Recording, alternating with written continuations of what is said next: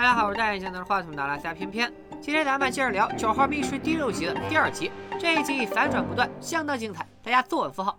男主小白是个大名鼎鼎的编剧，他写的《权力的巨人》是非常火爆的经典剧集。如今第七集大结局虽然烂尾了，但热度仍然居高不下，磕 CP 和撰写同人文的观众比比皆是。这集一开头，小白跌跌撞撞回到家，扶着墙大口喘气，接着疯狂洗手。从他手臂以及袖口上的血迹来看，小白铁定是惹事儿了。他把沾了血迹的衣服脱下来扔进洗衣机，又发现地板上也有一滩血迹，看来是粘在了他的鞋底上，被他带进了家。小白赶紧拿着抹布和刷子擦起了地板，直到他把肉眼可见的所有血迹全都清除干净以后，这才松了口气。然而下一秒，家里的门铃就响了。小白从可视门铃上看见，按门铃的是个陌生的男人。他忐忑不安地拿起了话筒，对方一上来就表示自己知道小白的名字，还看到了事情的经过。这事儿不是小白的责任，他愿意为小白去警局作证。见小白半天没说话，他又表示要不自己直接去警局把情况说一遍得了，反正事情的经过他都录下了视频。小白赶紧叫住了他，让他先上来再说。这个男人，我们叫他小黑。小黑给小白看了他录的视频，从两人的对话中，我们得知小白今晚去参加了一个颁奖典礼，因为剧集烂尾，自然是一无所获。结束后，小白又去夜店喝酒放松，在夜店门口和一个陌生男人发生了口角，很快两人就动起手来。小白推了对方一下，没想到对方的脑袋好巧不巧的撞在了石头上，当场就不省人事了。小白害怕摊上事儿了，就慌里慌张跑回了家。小黑表示，从视频里就能看出，小白绝对不是有意的，因为是对方先动的手。小白也表示，他根本不认识对方，这一切都是意外。但小黑却说，其实小白已经见过这个人很多次了。此人名叫阿卷，是小白的忠实粉丝之一。小黑也认识他。接着，小黑看到了一旁放着的奖杯。An accident. Is that the national television award that we won for season three? We? Well, voted for by the fans. Can I touch it? They're heavy, aren't they? Smashing one's brains in with this. 嗯。 去贺服说过啥？第一幕出现的枪，第三幕一定要响。这个奖杯要怎么响？咱们拭目以待。从这段可以看出，小黑其实也是小白的粉丝，而且是比较疯狂的那种，不然他也不会尾随小白回家，还帮着小白说话了。小白也发现了这一点，他告诉小黑，就算视频能证明他的无辜，最好也还是把视频删掉，不要给别人留下起诉他的把柄。小黑却表示，还起诉啥呀？阿卷都嗝屁了。小白都吓吐了，这怎么会呢？小黑说：“你走了以后，我专门上前查看了一下，阿卷已经没有呼吸了。不过别担心，我已经帮你处理过了，没人会发现你曾经碰过他。”接着，小黑话锋一转，就说阿卷那番话说的倒是没毛病。《权力的巨人》第七季的结局那是烂尾的非常彻底，简直草动无口。小白直接就不乐意了，这怎么能说烂尾呢？只能说你们观众都没看懂。但比起《权力的巨人》的结局，小白现在显然更关心小黑是怎么处理阿卷的。小黑表示，小白的粉丝都知道，他每次都会在颁奖典礼结束以后去夜店，为了不让别人怀疑到小白的头上，小黑把阿卷的尸体偷偷扔到了河里，将阿卷伪装成了醉酒失足坠河而死。小白很生气，这样一来，犯罪现场不就被破坏了吗？一旦被人发现，那自己跳进洗衣机里也洗不清了。小黑委屈巴巴地表示，自己也只是想帮忙而已，而且从头至尾都没有人看到他。小白又问：“那你偷拍我是几个意思？”小黑解释说自己有一个播客，本来打算采访一下小白，但看来今晚小白是没这个心情了。小黑见小白一副咄咄逼人的样子，提出要离开，但因为要去的地方比较远，现在已经没车了。他今晚只能睡在车站前的长椅上。Hope the police don't question me. Very good under pressure. Lovely to meet you anyway. 听听，这是想走的意思吗？小白哪敢放他离开，当晚就让小黑睡在了自家客房里。小白本以为小黑就是个狂热粉丝，留他在家睡上一觉，小黑应该就会感恩戴德了。谁知第二天一早，小黑根本没有要走的意思，反而像主人一样倒腾了一杯咖啡端给小白。此举已经让小白不太高兴了。没想到小黑接下来又拿出了一个笔记本，表示这是阿卷的东西，是昨天自己处理阿卷的尸体时顺手拿走的。阿卷在里面给权力的巨人写了个完全不同的结局，完全满足了他们粉丝的愿望。And we finally get a proper ending for the whole Dante Carter relationship. What relationship? They don't have a relationship. Oh, that's not fair. You were baiting us in that direction since the Pantheon episode. No, I wasn't. The scene in the desert where he's sucking his arm. Yeah, that was to get the snake venom out. It's one of the seven trials. Well, anyway, they finally get together and it's really satisfying. They're two heterosexual men. 看来小黑和阿雪都是磕 CP 磕上了头，下一步估计就要拉郎了。 小黑甚至还在小白洗澡的时候，偷偷用他的手机联系过他的经纪人，经纪人也对这个新版结局很感兴趣，这会儿就在来的路上。小白一脸黑人问号，世界上怎么会有这种人？抓起小黑的东西，一股脑塞在他手里，让小黑赶紧走人。Well, I'm sorry. At least I've got some video footage of you from last night. Maybe I could put that up instead. Are you threatening me? I deleted that footage, remember? Um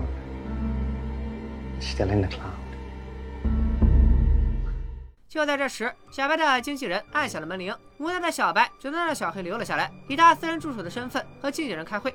经纪人一上来就表示，没想到小白会有重启《权力的巨人》的想法。之前他明明说过，坚决不会再写了。因为有小黑在旁边坐着，小白只能露出尴尬而不失礼貌的微笑。在小黑的威胁下，又不得不在经纪人面前答应了让小黑一起参与编剧。Yes, Simon's gonna help me out with this project. As a fan, he understands the Ninth Circle better than I do. Yeah. I know where all the bodies are buried. 之后在播客节目上，小黑为了让小白认清现实，专门挑了一些差评读给小白听。接着又问起小白是否考虑通过比赛让粉丝有参演的机会呢？小白一口回绝：“你们可是过家家呢。”演员这个职业是一个最低级的职业吗？难道？小黑却不依不挠。Yet, there is a role in the new episode of The Baron who turns against his brother, kills him, and straight away seduces his brother's wife without giving away too many spoilers. Oh, of course, you won't want to do that.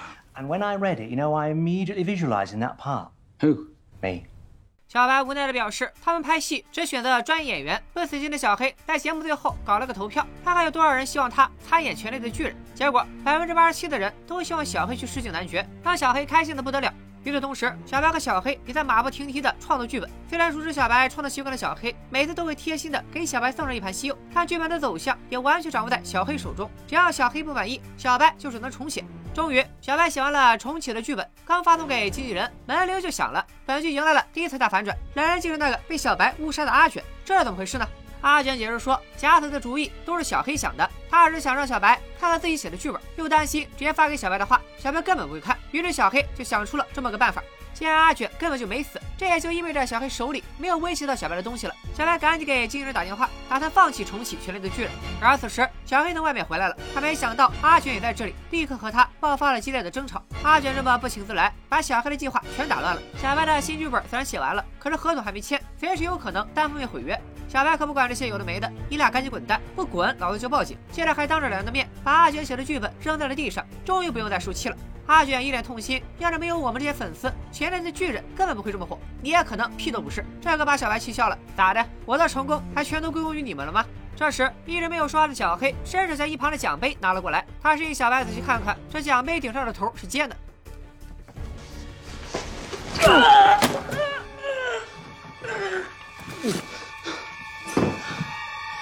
How dare you? You call yourself a fan? Gives you the right to question this great man's integrity? 小黑又对着阿卷捅了几下，直到阿卷不再动弹。一旁的小白吓蒙圈了，凑近一看，阿卷身上全是血，看来是彻底挂了。小白战战兢兢，准备报警。小黑却表示：“你不是说我没有你的把柄了吗？现在有了，你剽窃了阿卷的创意，阿卷找上门来和你对峙，所以你就杀了他。笔记本上和你家里有很多阿卷的指纹，我手机里还有你和阿卷打架，并把他推倒在石头上的录像。就算你报警，警察也不一定相信你，毕竟你是个编剧，最擅长编故事。”见小白不说话，小黑又表示自己没别的意思，只是想和他在一起而已。接下来，小黑拖着小白来到了卧室，在小白身边躺了下来。You see, together we're stronger. We can rule this kingdom forever never, and ever.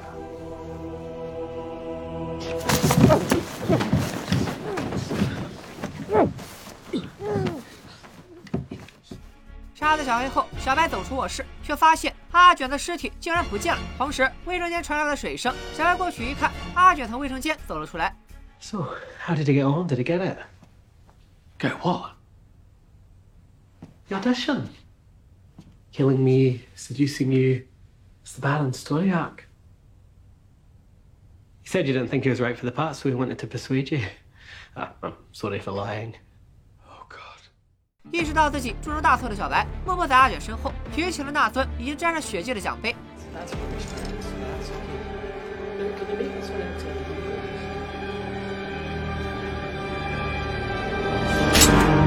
Five star reviews across the board. The Guardian says this has rejuvenated Maguire's career. He wants to give you two more series. That takes us on to season nine. 显然，小白最终还是使用了阿卷的创意，他直接剽窃了自己原本嗤之以鼻的剧本，没想到获得了巨大的成功。经纪人还提议可以继续花钱征用粉丝的剧本，小白却说格局小了，花啥钱啊？直接拿来用，然后把粉丝杀了扔河里不就完事儿了？经纪人以为小白在开玩笑，哪能想到他说的是实话。Oh, and one last thing. Did you have a short quote to give me for the press release? One line will do. Just say I did it. I did it for the fans.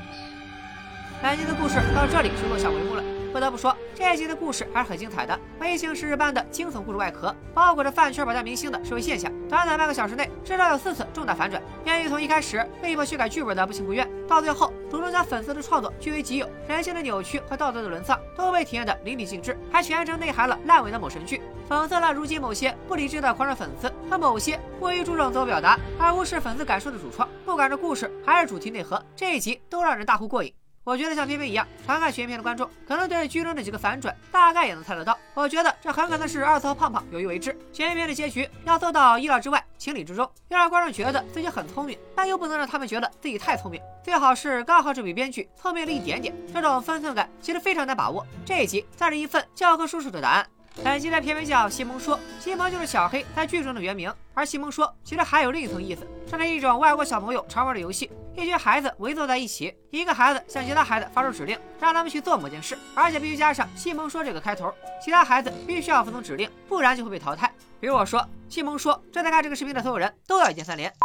另外，就像剧中探讨的那样，粉丝和偶像的关系其实非常微妙。如果偶像不听取粉丝的意见，就有可能失去粉丝的支持；但如果凡事都依着粉丝的想法，偶像就会失去自我，到头来可能失去的会更多。比如去年的国产剧《三十而已》，顾佳这个角色原本是属于佟丽娅的，但因为佟丽娅的粉丝不买账，导致佟丽娅最终辞演《三十而已》。结果呢，《三十而已》成了去年的大爆款。不知道佟丽娅最后作何感想？反正我觉得吧，她这个婚礼的挺好的。